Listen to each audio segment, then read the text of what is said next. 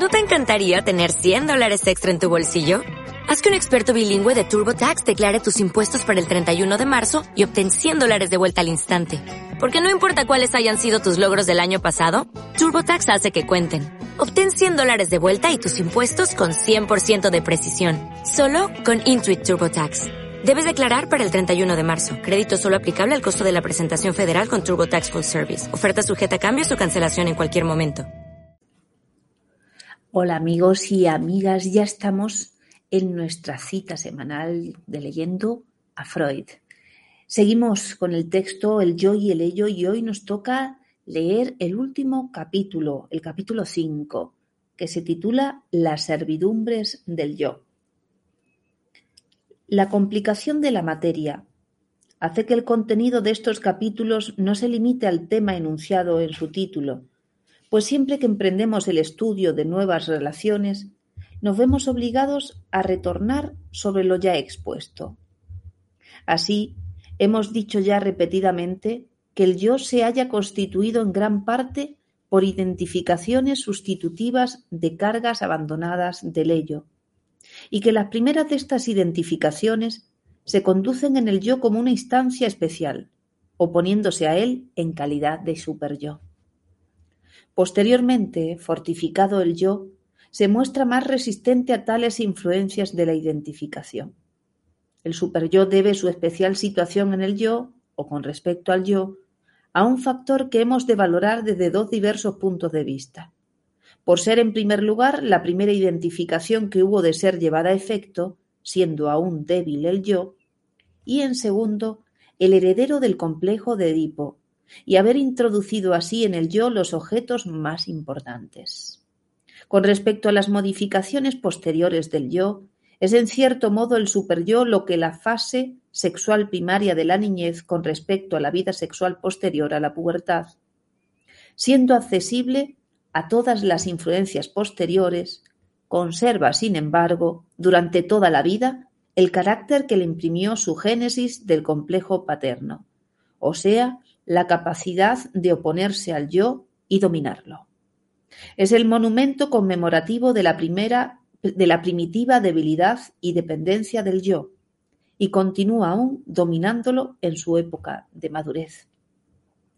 Del mismo modo que el niño se hallaba sometido a sus padres y obligado a obedecerlos, se somete el yo al imperativo categórico de su superyo pero su descendencia de las primeras cargas de objeto del ello, esto es, del complejo de Edipo, entraña aún para el superyo una más amplia significación. Le hace entrar en relación, como ya hemos expuesto, con las adquisiciones filogenéticas del ello, y lo convierte en una reencarnación de formas anteriores del yo que han dejado en el ello sus residuos.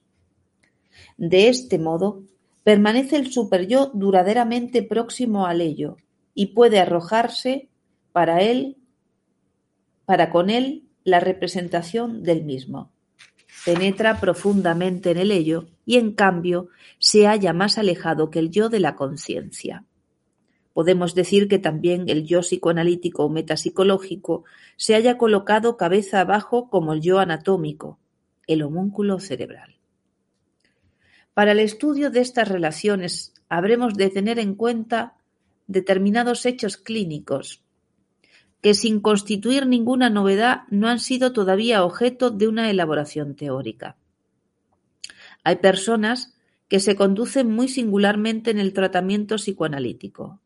Cuando les damos esperanzas y nos mostramos satisfechos de la marcha del tratamiento, se muestran descontentas y empeoran marcadamente. Al principio atribuimos este fenómeno a la rebeldía contra el médico y el deseo de testimoniarle su superioridad. Pero luego llegamos a darle una interpretación más justa. Descubrimos, en efecto, que tales personas reaccionan en un sentido inverso a los progresos de la cura.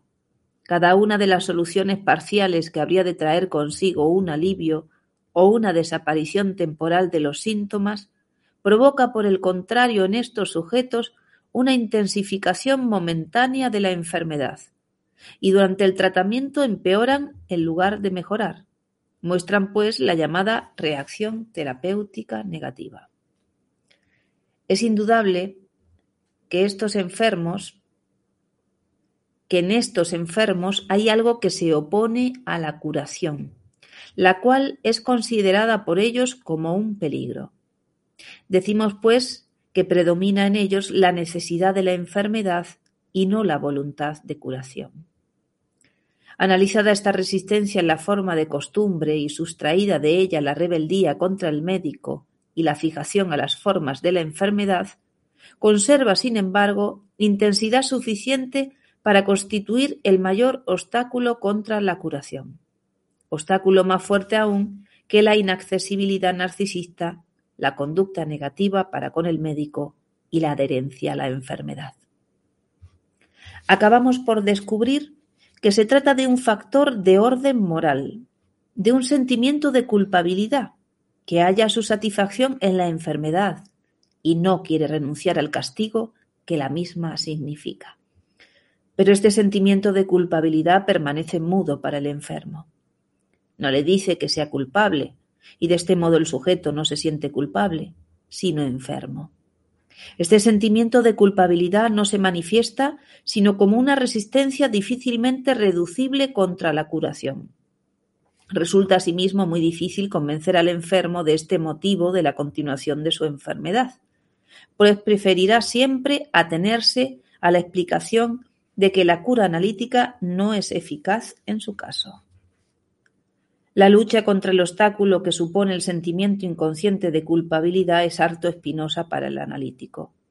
Directamente no puede hacerse nada contra ella, e indirectamente sólo descubrir paulatinamente sus fundamentos reprimidos inconscientes. Con lo cual va transformándose poco a poco en sentimiento consciente de culpa, la labor del analítico queda considerablemente facilitada cuando el sentimiento inconsciente de culpabilidad es de préstamo, resultado de una identificación del sujeto con otra persona, que fue en su día objeto de una carga erótica. Esta génesis del sentimiento de culpabilidad es con frecuencia el único resto difícilmente perceptible de la relación erótica abandonada. Sucede aquí algo análogo a lo que descubrimos en el proceso de la melancolía.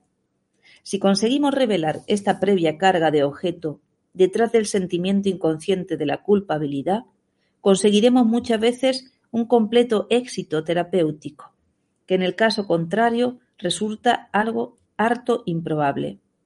Y depende ante todo de la intensidad del sentimiento de culpabilidad, y quizá también de que la personalidad del analítico permita que el enfermo haga de él su ideal del yo circunstancia que trae consigo para el primero la tentación de arrogarse con respecto al sujeto el papel de profeta, salvador o redentor.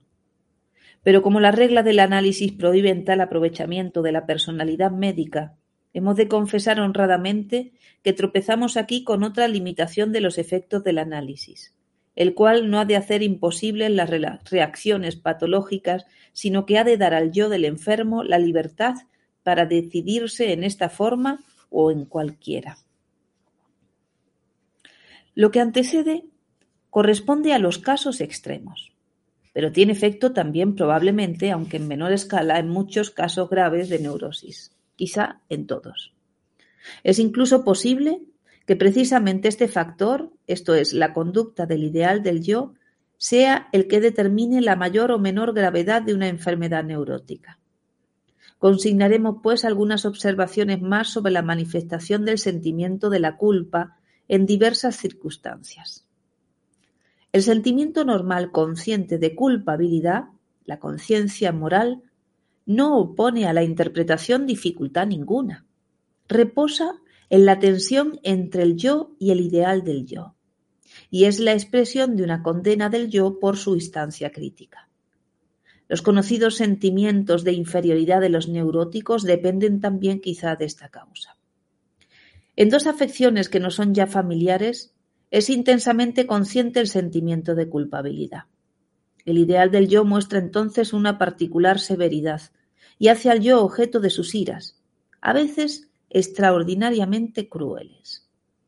Al lado de esta coincidencia surgen entre la neurosis obsesiva y la melancolía diferencias no menos significativas por lo que respecta a la conducta del ideal del yo. En ciertas formas de la neurosis obsesiva es extraordinariamente intenso el sentimiento de culpabilidad, sin que por parte del yo exista nada que justifique tal sentimiento. El yo del enfermo se revela entonces contra la supuesta culpabilidad y pide auxilio al médico para rechazar dicho sentimiento. Pero sería tan equivocado como ineficaz prestarle la ayuda que demanda, pues el análisis nos revela luego que el superyo es influido por procesos que permanecen ocultos al yo. Descubrimos, en efecto, los impulsos reprimidos que constituyen la base del sentimiento de culpabilidad. El superyo ha sabido ha sabido aquí del ello inconsciente algo más que el yo. En la melancolía experimentamos aún con más intensidad la impresión de que el superyo ha atraído así la conciencia. Pero aquí no se atreve el yo a iniciar protesta alguna. Se reconoce culpable y se somete al castigo. Esta diferencia resulta fácilmente comprensible. En la neurosis obsesiva se trataba de impulsos repulsivos que permanecían exteriores al yo. En cambio, la melancolía nos muestra que el objeto sobre el cual recaen las iras del superyo ha sido acogido en el yo. Es desde luego singular que en estas dos afecciones neuróticas alcance el sentimiento de culpabilidad tan extraordinaria energía, pero el problema principal aquí planteado es otro distinto. Creemos conveniente aplazar su discusión hasta haber examinado otros casos en los que el sentimiento de la culpa permanece inconsciente. Así sucede sobre todo en la histeria y en los estados de tipo histérico. El mecanismo de la inconsciencia es aquí fácil de adivinar. El yo histérico se defiende contra la percepción penosa que le amenaza por parte de la crítica de su superyo, en la misma forma que emplea acostumbradamente para defenderse contra una carga de objeto transportable, o sea, por medio de la represión. Depende, pues, del yo el que el sentimiento de culpabilidad permanezca inconsciente. Sabemos que, en general, lleva el yo al cabo sus represiones en provecho y al servicio del superyo, pero, en el caso presente, lo que hace es servirse de esa misma arma contra su riguroso señor. En la neurosis obsesiva predominan los fenómenos de la formación de reacciones. En la histeria no consigue el yo sino mantener a distancia el material al cual se refiere el sentimiento de culpabilidad. Podemos ir aún más allá y arriesgar la presunción de que gran parte del sentimiento de culpabilidad tiene que ser normalmente inconsciente, por hallarse la génesis de la conciencia moral íntimamente ligada al complejo de Edipo, integrado en lo inconsciente.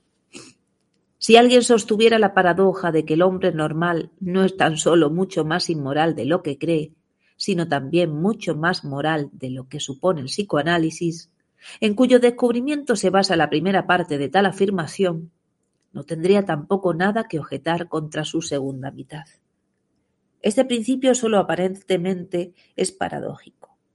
En general se limita a afirmar que tanto en el bien como en el mal va la naturaleza humana mucho más allá de lo que el individuo supone, esto es, de lo que el yo conoce por la percepción consciente. Mucho nos ha sorprendido hallar que el incremento de este sentimiento inconsciente de culpabilidad puede hacer del individuo un criminal, pero se trata de un hecho indudable. En muchos criminales, sobre todo en los jóvenes, hemos descubierto un intenso sentimiento de culpabilidad que existía ya antes de la comisión del delito, y no era por tanto una consecuencia del mismo, sino su motivo, como si para el sujeto hubiera constituido un alivio poder enlazar dicho sentimiento inconsciente de culpabilidad con algo real y actual.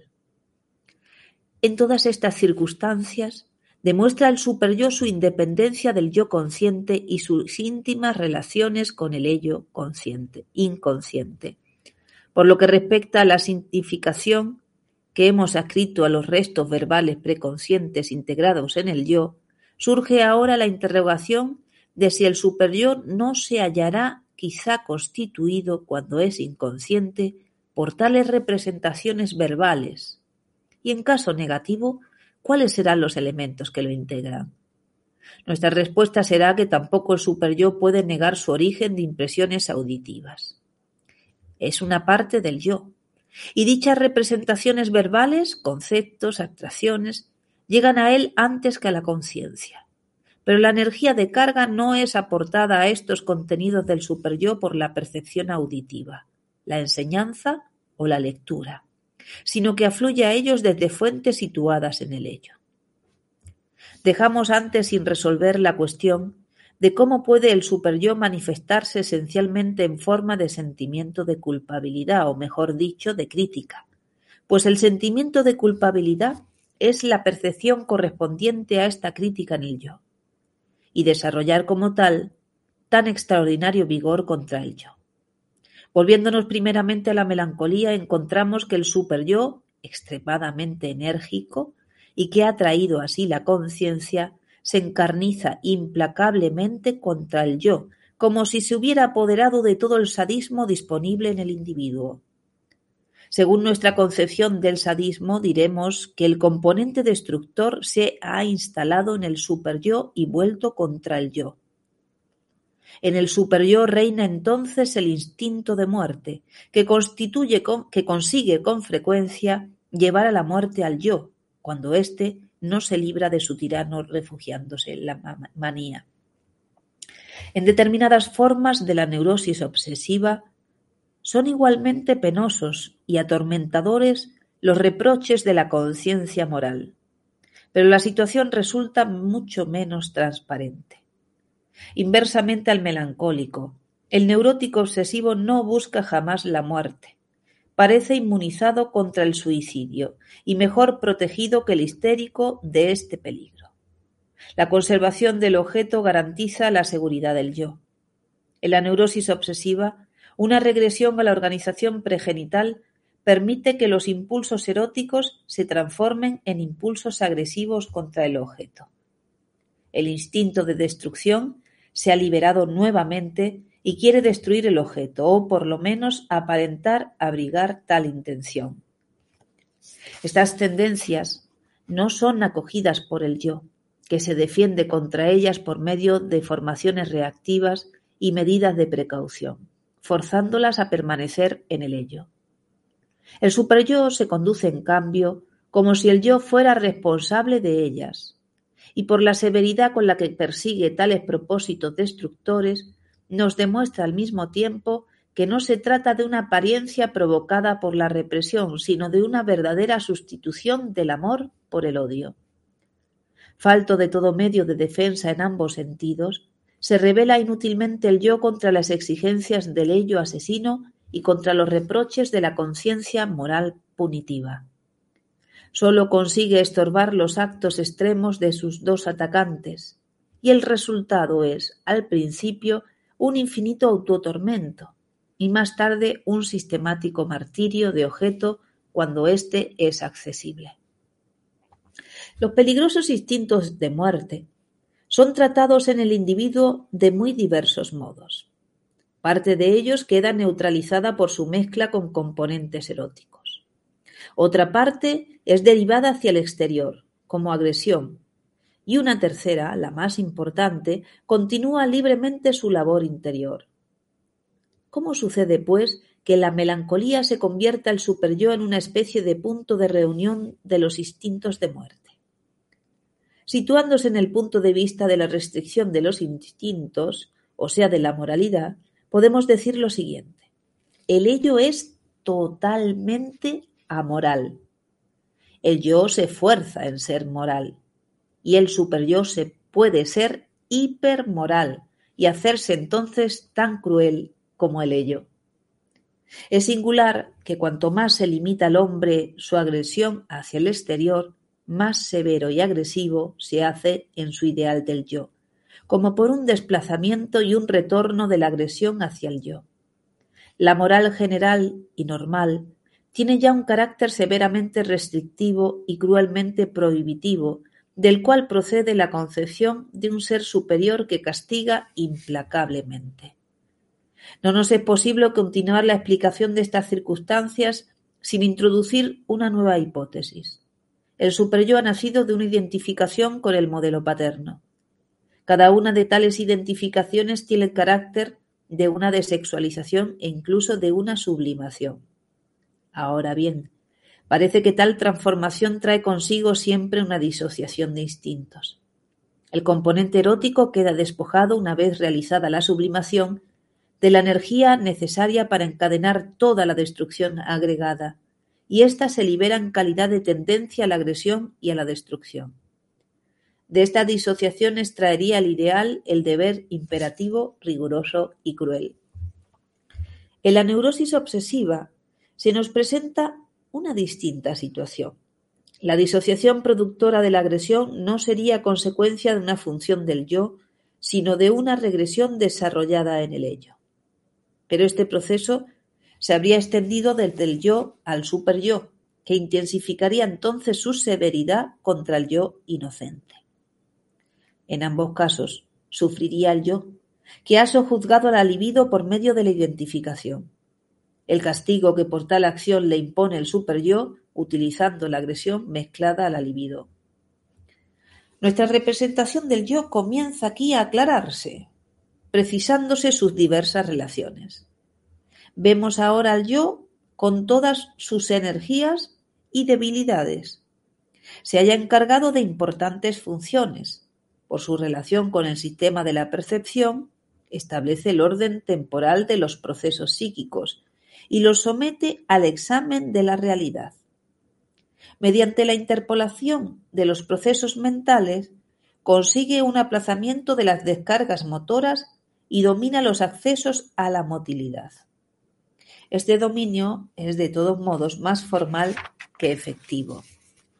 Por lo que respecta a la acción, se halla el yo en una situación semejante a la de un monarca constitucional, sin cuya sanción no puede legislarse nada, pero que reflexionará mucho antes de oponer su veto a una propuesta del Parlamento. El yo se enriquece con la experiencia del mundo exterior propiamente dicho y tiene en el ello otra especie de mundo exterior al que intenta dominar. Sustrae libido de él y transforma sus cargas de objeto en estructuras yoicas. Con ayuda del super yo, extrae del ello, en una forma que aún nos es desconocida, la experiencia histórica en él acumulada. El contenido del ello puede pasar al yo por dos caminos distintos. Uno de ellos es directo y el otro atraviesa el ideal del yo. La elección entre ambos resulta decisiva para muchas actividades anímicas. El yo progresa desde la percepción de las pulsiones hasta su dominio y desde la obediencia a las pulsiones hasta su coerción. En esta función participa ampliamente el ideal del yo, que es en parte una formación reactiva contra los procesos pulsionales del ello. El psicoanálisis es un instrumento que ha de facilitar al yo la progresiva conquista del ello. Mas por otra parte, se nos muestra el yo como una pobre cosa sometida a tres distintas servidumbres y amenazada por tres diversos peligros, emanados respectivamente del mundo exterior, del alivido del yo y del rigor del superyo. Tres clases de angustia corresponden a estos tres peligros, pues la angustia es la manifestación de una retirada ante el peligro. En calidad de instancia fronteriza quiere el yo constituirse en mediador entre el mundo exterior y el ello, intentando adaptar el ello al mundo exterior y alcanzar en éste los deseos del ello por medio de su actividad muscular.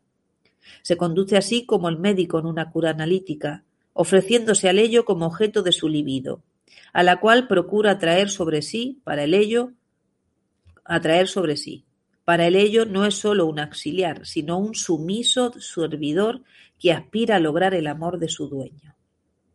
Siempre que le es posible procurar permanecer de acuerdo con el ello, superpone sus racionalizaciones preconscientes a los mandatos inconscientes del mismo. Simula una obediencia del ello a las advertencias de la realidad, aun en aquellos casos en los que el ello permanece inflexible y disimula los conflictos del ello con la realidad y con el superyo. Pero su situación de mediador le hace sucumbir también a veces a la tentación de mostrarse oficioso, oportunista y falso, como el estadista que sacrifica sus principios al deseo de conquistarse la opinión pública. El yo no se conduce imparcialmente con respecto a los dos clases distintos. Mediante su labor de identificación y sublimación, auxilia los instintos de muerte del ello en el sojuzgamiento de la libido, pero al obrar así se expone al peligro de ser tomado como objeto de tales pulsiones y sucumbir víctima de ellas. Ahora bien, para poder prestar tal auxilio ha tenido que colmarse de libido, constituyéndose así en representante del Eros, y aspira entonces a vivir y a ser amado. Pero como su labor de sublimación tiene por consecuencia una disociación de las pulsiones y una liberación de la pulsión de agresión del yo, se expone en su combate contra la libido al peligro de ser maltratado e incluso a la muerte. Cuando el yo sufre la agresión del super-yo o sucumbe a ella, ofrece su destino a grandes analogías con el de los protozoos que sucumben a los efectos de los productos de descomposición creados por ellos mismos. La moral que actúa en el super-yo se nos muestra, en sentido económico, como uno de tales productos de una descomposición. Entre las servidumbres del yo la que le liga al super-yo es la más interesante. El yo es la verdadera resistencia de la angustia. Amenazado por tres distintos peligros, desarrolla el yo el reflejo de fuga, retirando su carga propia de la percepción amenazadora o del proceso desarrollado en el ello considerado peligroso, y emitiéndola en calidad de angustia. Esta reacción primitiva es sustituida luego por el establecimiento de cargas de protección, mecanismos de las fobias. Ignoramos qué es lo que el yo teme del mundo exterior y del alivido del ello. Solo sabemos que es el sojuzgamiento o la destrucción, pero no podemos precisarlo analíticamente. El yo sigue simplemente las advertencias del principio del placer. En cambio, sí podemos determinar qué es lo que se oculta detrás de la angustia del yo ante el superyo, o sea, ante la conciencia moral. Aquel ser superior, que luego llegó a ser el ideal del yo, amenazó un día al sujeto con la castración, y este miedo a la castración es probablemente el nódulo en torno al cual cristaliza luego el miedo a la conciencia moral. El principio de que todo miedo o angustia es en realidad miedo a la muerte no me parece encerrar sentido alguno. A mi juicio mucho más acertado distinguir la angustia ante la muerte de la angustia real y objetiva y de la angustia neurótica ante la libido. El miedo a la muerte plantea al psicoanalista un difícil problema, pues la muerte es un concepto abstracto de contenido negativo, para el cual no nos es posible encontrar nada correlativo en lo inconsciente.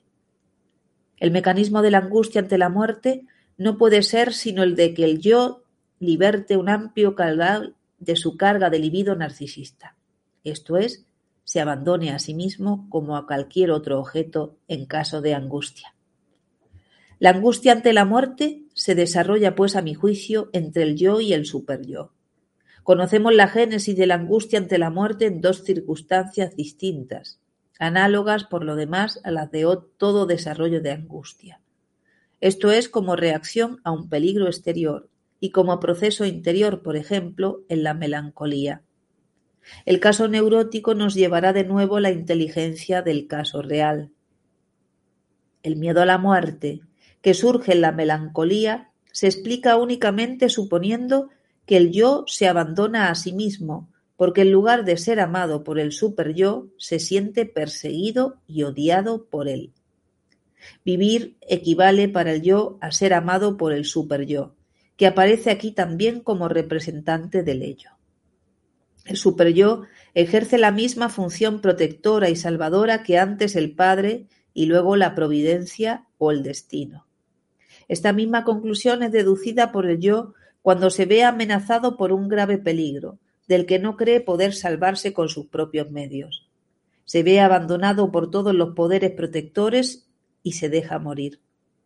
Trátase de la misma situación que constituyó la base del primer gran estado de angustia del nacimiento y de la angustia infantil, esto es, de aquella situación en la que el individuo queda separado de su madre y pierde su protección. Matándonos en estas reflexiones podemos considerar la angustia ante la muerte y la angustia ante la conciencia moral como una elaboración de la angustia ante la castración. Dada la gran importancia del sentimiento de culpabilidad para las neurosis, hemos de suponer que la común angustia neurótica experimenta un incremento en los casos graves por la génesis de angustia que tiene efecto entre el yo y el superyo. Angustia ante la castración, ante la conciencia moral y ante la muerte. El ello carece de medios de testimoniar al yo amor u odio, no puede expresar lo que quiere ni constituir una voluntad unitaria. En él combaten el eros y en la pulsión de muerte. Ya hemos visto con qué medios se defienden uno de estas eh, pulsiones contra las otras.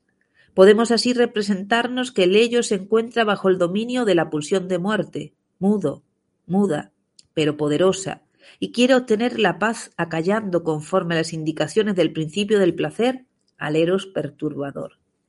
Pero con esta hipótesis tememos estimar muy por bajo la misión del Eros. Y aquí concluye el texto El yo y el ello. Seguimos la próxima semana y comenzaremos un nuevo texto de Sigmund Freud. Gracias por habernos acompañado y por dejar tus comentarios en el vídeo. Comparte en tus redes sociales, pues si somos más, podemos ser mejores. Nos vemos la próxima semana. Gracias por habernos acompañado en esta lectura del yo y el ello. Un saludo. El lema es un espacio dedicado al psicoanálisis.